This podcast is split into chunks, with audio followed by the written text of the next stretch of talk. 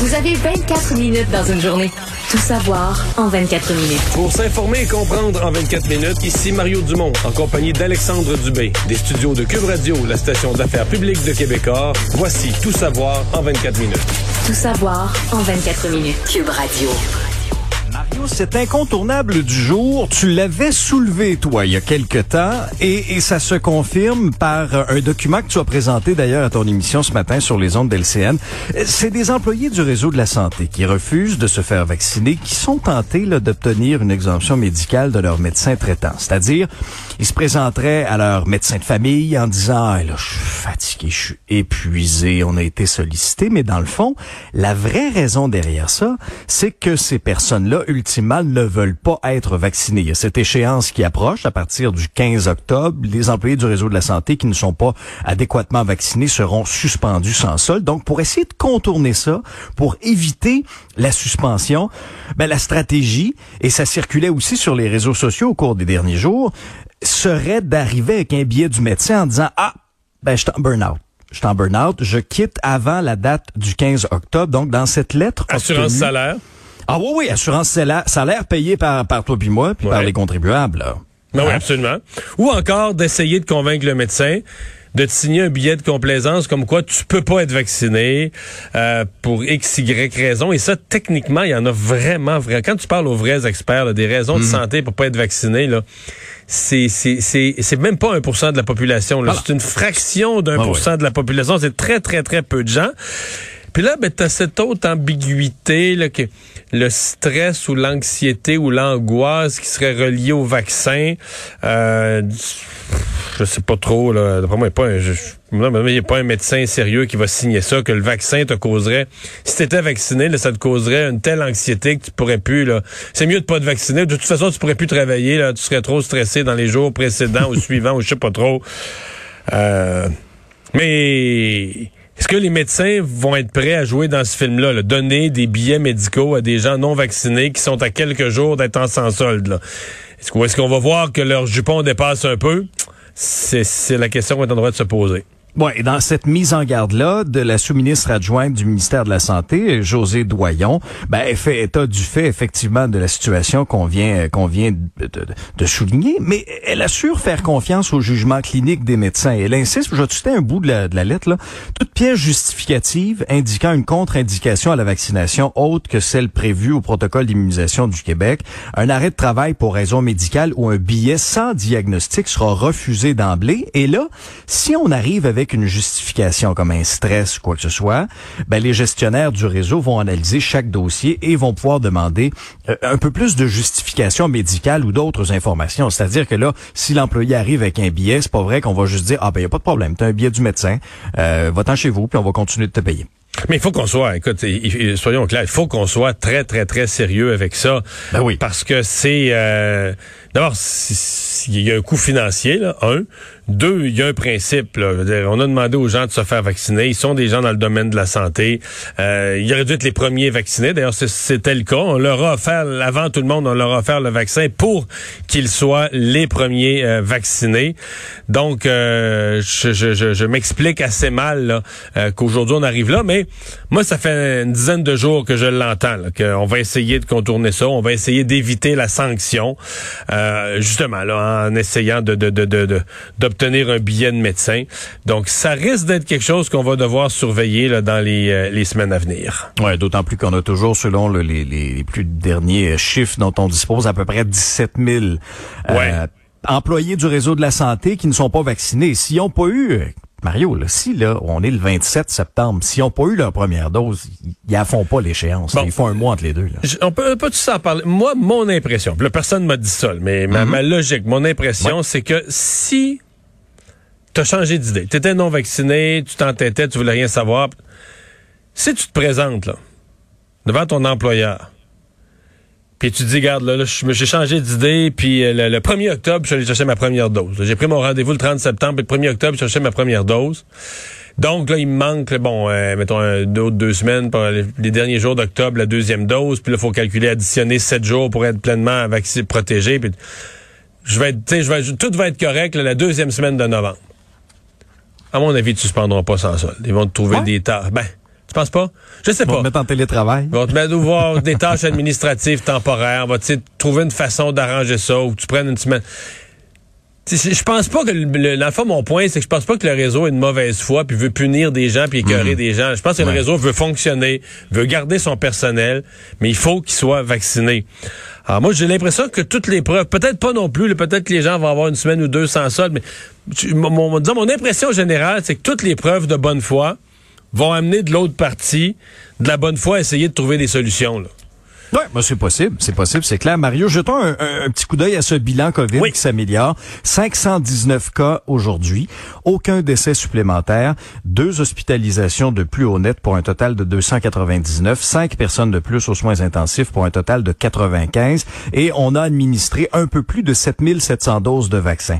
Ça m'amène à te parler de ce centre de vaccination important au Palais des Congrès à Montréal. Ben, on devra le réaménager en raison de cette baisse de l'achalandage, de la couverture vaccinale aussi qui Mais est très est-ce que tu l'as vu hein? comment c'était immense? Moi, allé- ben, j'ai eu ma deuxième J'ai vu dose les là. images. Oh oui, ben oui, toi, t'es allé là, là. C'était, c'est, mais le, le centre des congrès, le palais des congrès, c'est immense. Tu sais, t'avais des places pour bâtir des fils en bas. Tu sais, faut mettre des fils de 300 personnes sans que ça paraisse au premier étage. Puis là, quand t'arrivais à la deuxième étape, tu montais les escaliers roulants, t'arrivais au deuxième étage, dans les grandes salles où se font des congrès, là, de, je sais pas, 1000, 2000 personnes. oui, là. ah oui. Mais tu sais, c'était parfait parce que pour la distanciation, t'avais l'espace, les bureaux, tous les corridors, c'était clair, tu te perdais pas, c'était tout bien fait. Mais c'était immense. Là. Je sais pas le nombre de postes de vaccination, combien de dizaines de postes. Donc, on comprend qu'aujourd'hui, alors que 89% de la population a eu une dose, 84% c'est deux doses, qu'il n'y a plus assez de monde qui arrive pour justifier un centre de cette dimension-là. C'est tout à fait logique. là. Ça, les besoins ont changé. Vois-tu, moi, je me suis fait vacciner à l'aréna de Sainte-Agathe. C'est un petit peu plus euh, euh, rustique, mais c'était très bien, très, très bien aussi. Donc, ce qu'on va faire, on réduit de moitié la superficie du centre de vaccination, puis on passe d'une capacité moyenne de 3500 doses par jour à 1500 doses. Je te fais entendre les commentaires de Marie-Ève Brunel. Elle est directrice de la vaccination pour euh, donc le CIUS Centre-Sud de l'île de Montréal. Le sans rendez-vous demeure un incontournable pour permettre une certaine spontanéité aux gens qui souhaitent être vaccinés. C'est sûr que les 18-40 demeurent euh, la proportion de la population montréalaise qui est moins vaccinée. On en a dans tout- toutes les catégories d'âge, mais ça demeure les 18-40 qui ont peut-être davantage euh, d'hésitation, disons. On va parler d'hésitation parce que sou- c'est- souvent ce ne sont pas des conver- convictions fermes. Mais euh, s'il y a une chose que je suis d'accord, là, à cette étape-ci, le sans rendez-vous est important parce que, je veux dire, les gens, là, euh, disciplinés, organisés, que dès que ça a été disponible pour leur groupe d'âge, ils sont allés sur Internet, ont pris le rendez-vous, OK, c'est mercredi, 16h, puis tu comprends, ils étaient là, puis ils ont- ils sont passés, là. Donc là, il te reste des gens, bon, moins disciplinés, moins organisés, qui étaient peut-être un peu contre, trouvaient pas ça important, ont jamais mis ça à leur agenda. Donc, d'avoir du sans rendez-vous, le fait que si spontanément, ils se disent, tiens, je vais y aller aujourd'hui, que ce soit possible d'y aller sans rendez-vous, à mon avis, là, c'est très important. Là, tu sais, t'es es face à une clientèle, des jeunes, des étudiants peut-être, qu'à un moment donné, ils ont, ils ont mis ça de côté, ils n'ont pas trouvé ça important. S'ils décident d'y aller un beau jour pour avoir leur passeport vaccinal, ben faut rendre ça facile, faut rendre ça. Donc moi, là, je suis tout à fait d'accord avec Mme Brunel sur l'importance d'avoir du, du sans rendez-vous. Ouais. À la une du journal, euh, Mathieu, euh, euh, Mario, ce matin, on, on avait euh, encore des commentaires négatifs là, sur le plan du B qui prévoit ces généreuses primes aux Ouais. infirmières dont on se parlait la semaine passée, toi et moi, là, ce plan d'un peu plus d'un milliard de dollars. Et là, c'est des travailleurs de la santé exclus de ces primes-là qui sont déçus et qui tirent à boulet rouge sur le gouvernement Legault en disant ben, qu'ils souffrent de conditions de travail tout aussi défaillantes que les infirmières puis qu'ils se sentent négligés. Ça a été le cas, entre autres, d'un témoignage qu'on a lu ce matin de, de Catherine Fizel, technologue en imagerie médicale au CHU Sainte-Justine, euh, qui, elle, s'est sentie complètement oubliée d'avoir été exclue de ces primes-là, pourtant versée à ses collègues infirmières inhalothérapeutes. Et elle dit, si, si on, on enlève l'imagerie médicale de l'équation, ben, les urgences arrêteraient de fonctionner. Ouais. Mais je trouve ça. Les gens parlent qu'ils ont été exclus, là. Mais ils n'ont pas été exclus. là. Un plan spécial a été fait pour des groupes liés à une pandémie. là. Je veux dire, euh, ils n'ont pas été exclus. là. Ils ont- c'est- le plan ne s'adresse pas à eux. Euh, Ils ont eu une nouvelle convention collective euh, qui est respectée, qui a été renouvelée récemment, que leur syndicat a négocié euh, de bonne foi, mais ils font pas partie là, des groupes pour lesquels il faut qu'il y ait un rattrapage. Mais je comprends. Écoute, à mon avis, là, ça aura pas de fin. Le gouvernement a donné cette prime-là, euh, tu, vas en avoir dans les services de garde. Ils vont dire on manque de personnel dans les services de garde, on a besoin de primes. les enseignants. J'ai l'impression qu'on vient de partir une roue là, qui va être très, très, très difficile à arrêter de, de tourner. Oui, fort probablement. Ce qui m'amène à te parler, pour conclure notre bloc COVID, à cette campagne de recrutement pour aller chercher des nouvelles infirmières. Ça a commencé vendredi dernier au CIUS de l'Est de l'île de Montréal. Puis, ultimement, on a réussi à rejoindre au téléphone 1000 personnes qui, anciennement, étaient à l'emploi du CIUS. Sur les 1000, il y en a 800 qui disent non on, va continuer dans le milieu où on travaille actuellement. Tu sais qu'ils répondent avec la, chanson de François Pérus, je pense dans le tome 2, là. Je suis pas vraiment intéressé. tu l'as bien? c'est quoi? naturel, Mario. Mais, sur, les 1000, il y en a 161 personnes qui se sont dit intéressées. Et toi, il y en a 161 sur le lot. Est-ce est J'ai de la misère à me faire une idée si c'est beaucoup ou pas beaucoup. Ben, c'est beaucoup. C'est-à-dire que c'est une proportion significative. En même temps, c'est sûr qu'il en fait beaucoup qui ont dit non sans même mm. réfléchir, mais ils ont pris leur retraite là, avec euh, peut-être, tu as pris ta retraite, c'est définitif, il pas question que tu reviennes en arrière, ou tu peux aussi avoir des, des raisons, des problèmes de santé, d'autres projets, un autre travail, puis pas question que tu reviennes en arrière. Mais ce que je sais, c'est que les patrons des CIUS, tous les dirigeants du réseau de la mhm. santé localement ont subi vraiment de la pression. Là. Ils se sont fait mettre, ont reçu des ordres clairs, se sont fait mettre de la pression que on peut pas leur mettre une obligation de résultat si les gens disent non ou disent non, mais une obligation d'effort, une obligation euh, d'intention, de, faire les démarches, d'appeler les gens, de les contacter, de pas se contenter de dire ah ben là euh, le gars le dit à TV, là, s'ils sont intéressés ils vont nous appeler. Non non, de prendre le téléphone, de rappeler les gens, de retourner vers eux. Ça, il y a de la pression qui a été mise. Donc, à suivre, on va certainement garder un suivi au cours des prochaines semaines de ce qui aura été, euh, de ce qui aura été fait comme démarche. Aux États-Unis, le président américain Joe Biden, à 78 ans, a reçu aujourd'hui sa troisième dose de vaccin contre la COVID. Puis ça s'est fait en direct à la télé, Mario. Tout ça pour encourager les, les Américains qui sont éligibles à en recevoir une troisième dose de faire la même chose. Parce que la semaine dernière, les États-Unis ont autorisé l'injection d'une dose de rappel du vaccin Pfizer contre la COVID pour les personnes de 65 ans et plus, pour les personnes qui sont à risque. Et ça comprend aussi le fait de faire un emploi qui les expose particulièrement au virus une campagne de vaccination qui, qui, qui allait très, très rapidement au tout début. Et, et c'est pas par manque d'effectifs ou d'organisation. Au contraire, ça ralentit par manque d'intérêt de la part des Américains. Mais Mario, ça relance aussi le débat à savoir qu'est-ce qu'on fait avec cette troisième dose ben Est-ce qu'on la donne aux pays riches ou on l'envoie aux pays pauvres qui ont même pas eu accès à une dose encore? C'est le débat social, le débat moral planétaire.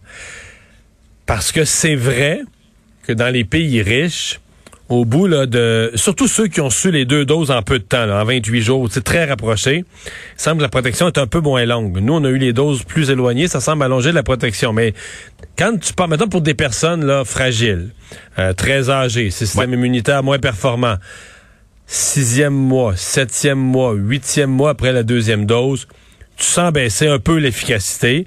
Et tu vois, par exemple, dans des résidences pour aînés, là, dans des pays comme les États-Unis, que, oups, au bout de 6, 7, 8 mois, le nombre de cas, ça réapparaît. Hein? Il réapparaît des mhm. cas. Ah Mais faisons attention. La plupart, parce qu'on on, confond être protégé de la COVID puis être protégé de la COVID. Là. Je m'explique. Être protégé de la COVID au sens de plus l'attraper du tout versus être protégé de la COVID au sens de plus être hospitalisé, très malade, aux soins intensifs et tout ça. Alors là, dans les pays riches, on est à l'étape de dire, ouais, là, il réapparaît des cas de COVID dans nos foyers de personnes âgées, ils sont moins bien protégés, mais la grande majorité sont pas malades. Là. Mais comme on n'en veut plus de COVID, en disant, ouais, la troisième dose, on protège notre monde, puis je le comprends. Mais dans certains pays, on est encore à l'étape de la campagne. Je voyais, c'est dans, en Asie du Sud-Est, au Cambodge, au Vietnam, mhm. qui disait, il y a une couple de semaines, là, au mois d'août, début septembre, on, on achève, on arrive à finir de vacciner le personnel de la santé d'une première dose. Et là, tu repenses à ça, tu te dis, oh boy, nous, on était là-dedans, là, euh, au mois de janvier, tu te dis, sont-ils en retard? C'est incroyable. Ils n'ont pas fini ah la première dose hmm. du personnel de la santé. Fait C'est en termes en termes de groupe, c'est pas parce qu'ils sont pas faits dans le même ordre que nous là. Ils sont dans le même ordre ou à peu près, c'est qu'ils sont juste ils commencent la campagne de vaccination. Donc tu dis euh, des pays d'Afrique qui sont en bas de 5-6 là, de la population de vaccinés. D'une première dose, tu dis OK, là, nous aux États-Unis, ben nous, ici aux États-Unis, en Israël, hein, au Royaume-Uni. Là, on est rendu, on, on a le débat sur la troisième dose, on la donne à qui, à quel point. Fait que tu dis là, on va arriver peut-être, euh, il y a des pays riches qui vont arriver une quatrième dose, alors que certains pays ne seront pas rendus au tiers ou à la moitié de leur population vaccinée. Mais c'est ce qu'on appelle un débat moral. Le débat pratico, le débat moral, c'est ça, le débat pratico-pratique qui est caché derrière le débat moral, c'est que si ces pays-là, les pays les plus pauvres, continuent à laisser circuler la COVID parce que la vaccination est trop lente, c'est un nick à futurs variants. Là, Là, on a le Delta. Ah, oui. Pour l'instant, il semble pas avoir d'autres variants. On avait entendu parler du variant mu, hein, toutes les lettres grecques qui passent, mais il semble pas avoir d'autres variants plus graves que le Delta. Avec ça, ça pourrait être une bonne nouvelle. Si on, si on se débarrasse du Delta, on se débarrasse de la COVID. Mais là, il y a certains modèles qui disent que les pays pauvres n'auront pas fini de vacciner avant l'hiver 2023. On s'entend qu'à ce rythme-là, la probabilité que d'autres, un ou des autres variants euh, se développent, elle est, elle est élevée. Mais voilà, mais toujours est-il que là, regarde, on n'arrêtera pas le train aux États-Unis, on est dans la troisième dose. Tout savoir en 24 minutes.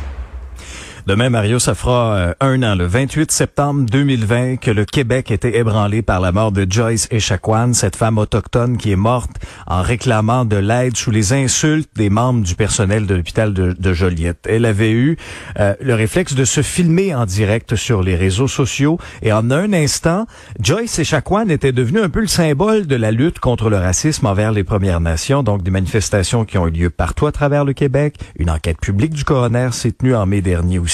Et en août, il y a une infirmière qui a, reconnu sa culpabilité à deux accusations d'ordre di- disciplinaire. C'était lors d'une audience du Conseil de discipline de l'Ordre des infirmières et infirmiers du Québec. Il y a des gestes qui ont été posés par le gouvernement du Québec. On a ajouté un PDG adjoint CIUS de l'Anaudière, entre autres, euh, entre autres choses. Et, et je te fais entendre les commentaires du, du conjoint de Joyce Echaquan, Carole Dubé, qui, euh, qui a commenté là, à nos collègues de TVA Nouvelle. Elle était tout, hein, pour moi, elle était tout. Elle était gentille, belle, puis euh, elle aimait ses enfants par-dessus tout. Là, je, vais, je continuer de te savoir pour le, pour reste de ma vie. Ouais. J'écoutais, euh, on comprend que pour les proches, là, le- l'anniversaire, là, un an, ça, ça, ça rebrasse toutes ces, ces émotions. J'écoutais quand même des, des témoignages autour du un an un peu pessimistes, de gens qui disent, ouais, est-ce que les choses ont vraiment changé? Ben, Et, bon, est-ce que les choses ont totalement changé? Évidemment, la réponse, c'est non. Puis ça, c'est- l'amélioration des sociétés, c'est un processus euh, en, en perpétuelle évolution.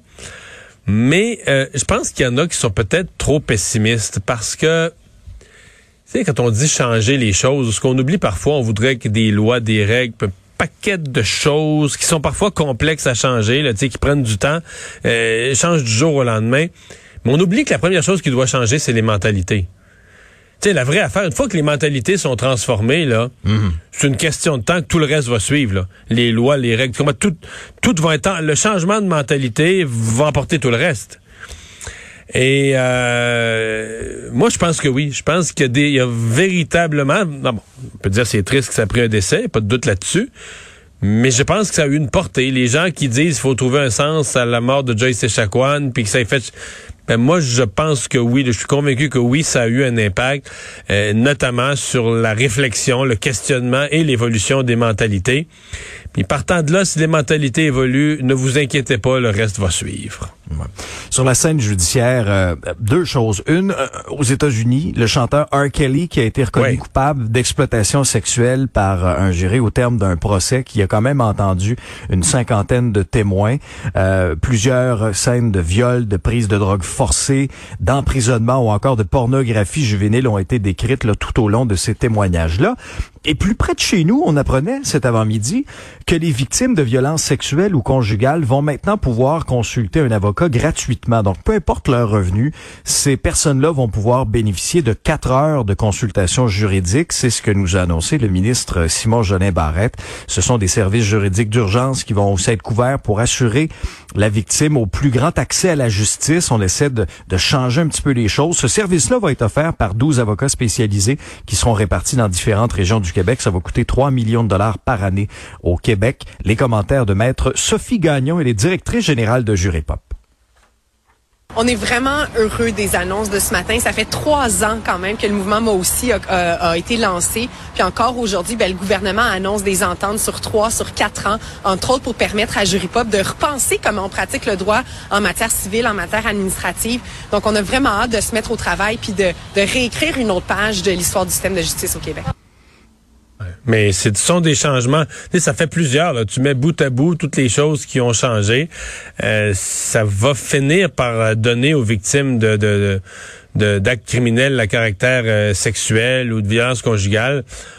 Euh, ça va rester des périodes dures à vivre, mais un contexte qui va être plus enveloppant, là, un contexte qui va être plus Ouais. supportant Mm. euh, pour la personne euh, qui euh, qui doit passer à travers le système judiciaire ou comprendre le système judiciaire, aller chercher de l'aide, etc. Et tant mieux. Autre drame euh, qui, qui est survenu au cours des derniers jours du côté de Beauceville. Ben là aujourd'hui, le propriétaire de l'usine où cette explosion-là est survenue et qui a causé la mort de trois employés a, a brisé le silence, a accepté de parler des dernières journées qui ont été particulièrement difficiles là, pour la communauté, pour euh, pour les employés également. Donc euh, Nicolas Drouin qui euh, qui lui est, euh, est coprésident de- du groupe euh, Matra, donc propriétaire de cette usine en question, a raconté les grandes difficultés qui ont été ren- rencontrées par la, cinquantaine de travailleurs de, bois ouvré du côté de Beauceville. Dit que les jours qui ont suivi cette tragédie-là, qui ont été très, très, très difficiles, trois pères de famille qui sont morts. Euh, écoutons bien ce qu'il avait à dire. Il y a eu euh, deux intervenantes immédiatement lundi après-midi qui étaient là, qui étaient présentes.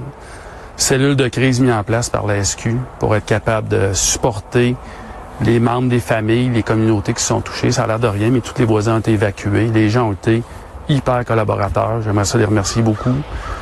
Tous euh, les membres de notre équipe aussi qui ont travaillé d'arrache-pied jour et nuit pour être capables de supporter tout le monde. Les gens ont été très, très, très soutenants. Alors, vous l'avez entendu, on est aussi très reconnaissant là, de tout Ouais, le donc support. euh, Mario, Ouais. on va ah, les, les installations euh, où euh, où c'est c'est produit ce drame-là, c'est toujours fermé. L'enquête qui se poursuit pour éclaircir un peu les circonstances. Mais quand, Mais quand un trois, drame trois comme ça, morts, des blessés, Oui. des brûlés graves, pardon. Ah, oui, Euh, oui. C'est, c'est, c'est d'abord évidemment toute l'entreprise, les familles, mais c'est tout Beauceville. Là. C'est, c'est, c'est Beauceville et les environs, c'est toute la, la communauté là qui est sous le choc. Campagne électorale municipale à Montréal, il y a, y a beaucoup de choses qui ont été euh, mises de l'avant aujourd'hui, mais il y en a une qui a retenu l'attention. Je, je te résume ce qui était dans le programme.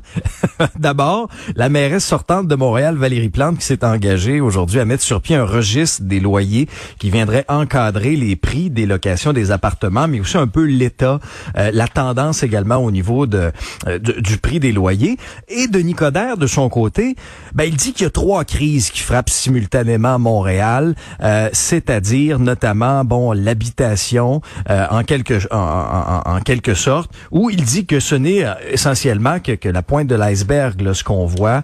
Euh, Denis Coderre ne veut pas définancer la police non plus, donc deuxième crise, tout ce qui est de la sécurité, et il veut réaliser un portrait d'itinérance aussi à son arrivée au pouvoir. Mais quand je te disais que ce qui a retenu l'attention vraiment, c'était ce qui n'était pas à l'agenda. C'était le retour éventuel des expos. Il y a des signes Ouais. qui pointent dans cette direction-là du côté de, Tampa Bay pour une espèce de garde partagée. Donc, une partie de la saison en Floride, l'autre partie à Montréal. On sait qu'il y a ce projet-là qui est dans les cartons euh, dans, le coin du Bassin-Pile à Montréal. Ça offrirait une, une vue, euh, ma foi, très, très belle sur le centre-ville. Maintenant, comment on va financer ça, tout ça? Écoutons les commentaires coup sur coup de Valérie Plante et de, de Nicodère, puis on commente ensuite. On est un pôle de baseball, là, ça c'est sûr. Ceci étant dit, pour moi, il n'est pas question que les Montréalais investissent euh, de l'argent, euh, que l'argent des contribuables aille dans la construction d'un stade. Il reste beaucoup de, de détails qui ne sont pas des détails, pour être bien honnête, parce que l'implantation dans un quartier, c'est loin d'être un détail, contrairement à ce que euh, mon opposant euh, pourrait faire valoir. On n'aura pas le syndrome des Nordiques de Québec. On peut parler de baseball à tous les jours. C'est facile de faire les nouvelles puis d'avoir les premières pages et tout ça. Mais il y a une réalité présentement. Il y a une négociation avec M. Brofman et son groupe et le gouvernement du Québec. Moi, ma priorité, c'est la sécurité. Moi, ma priorité, c'est comment on va sortir de la pandémie. Les gens, là, veulent pas entendre parler de baseball, veulent pas entendre parler est-ce qu'on fait un stade ou pas. Ils veulent pas de la spéculation. Ouais. On sent que Denis Coderre veut surtout pas devenir Monsieur Baseball avec sa casquette. Oui. déjà, parce qu'on le sait que ça l'intéresse, puis il est gardé, euh, il est gardé très au courant du dossier. Là. Il était très proche du dossier, mais là pour la campagne, il veut pas devenir le, le, le la cheerleader du baseball.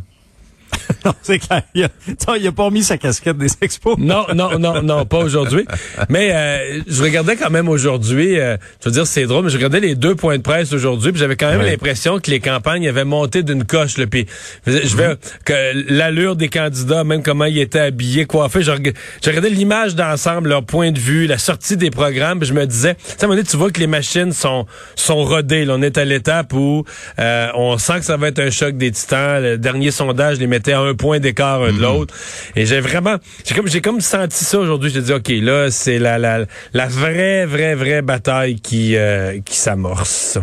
Ouais, ils ont davantage aussi. La tension des médias veut, veut pas, étant donné que la campagne fédérale est terminée. Un mot en terminant, parlant de la campagne fédérale. Anami Paul, qui a annoncé officiellement qu'elle quittait la chefferie du Parti vert une semaine après des résultats électoraux complètement euh, désastreux. Là. Elle n'a même pas été élue là où elle s'est présentée. Elle est arrivée quatrième. Son parti à, à la à l'échelle fédérale là, qui, qui, qui a fait 2,3% au Québec, 1,5 Mais c'est unique quasiment dans le monde. Hein, parce que, tu sais, le, le Parti vert, là, les gens votent pour ça, les jeunes mm. votent pour ça. Dans tous les pays d'Occident. Je veux dire, même des fois sans connaître le candidat, sans connaître le chef, juste vert, ah, vert, c'est bon, on vote vert. Et, un recul aussi spectaculaire entre l'élection de 2019, sur deux ans, entre 2019 2021, un tel recul pour un parti vert, où que ce soit, c'est qu'elle, elle a donné des, munitions, des raisons de pas voter vert. Des gens qui auraient spontanément dit, bon, on va voter vert, là, tu sais. Mais là, elle aura, elle fourni des raisons de ah ne pas voter pour le Parti vert. Ben, dans le sens que, tu sais, qu'on n'arrêtait pas de dire que tout allait mal, les démissions, les, tu sais, les, pas elle, sa personnalité, là, mais la, façon dont elle a désorganisé son parti. À l'interne, oui. Le, fait quand même, il y avait un quart, un quart des, des comtés où il n'y a pas de candidats. Juste ça, là.